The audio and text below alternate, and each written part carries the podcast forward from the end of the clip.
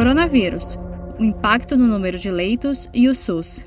É tanto dinheiro envolvido nesses hospitais de campanha, se a gente usasse esse dinheiro Uh, de novo, historicamente falando, na manutenção dos nossos hospitais, evitar que prédios ficassem fechados, prédios que eram hospitais, talvez a gente enfrentasse essa pandemia de uma maneira diferente. Nem digo que seria melhor ou pior, mas de uma maneira diferente, sem essa necessidade tão emergencial. Vocês concordam comigo?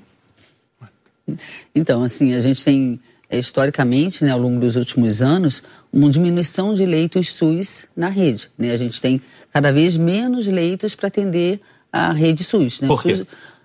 Por conta de desmonte, por conta de interesses políticos, de algumas vezes terceirizações é, para organizações sociais ou não, compra de leitos de hospitais filantrópicos e mesmo, mesmo esses, a gente sabe disso, não dão conta é, da necessidade populacional. A gente sabe que, a, que, a, que o investimento per capita do SUS é, em saúde pública, né, o dinheiro per, por, por, cabeça de, de, cidadão, é um dos menores da América Latina, num dos países mais ricos da América Latina. Não dá para fazer milagre, então, né? Esse desinvestimento foi uma, uma, é uma questão histórica, uma desconstrução histórica, que a gente precisa, nesse momento, qual é a nossa capacidade de resposta? É colocar o hospital de campanha com o nosso profissional próprio para tocar?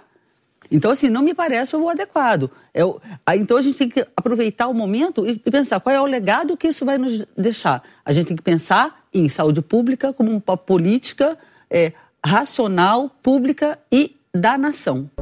Saiba mais em g1.com.br barra coronavírus.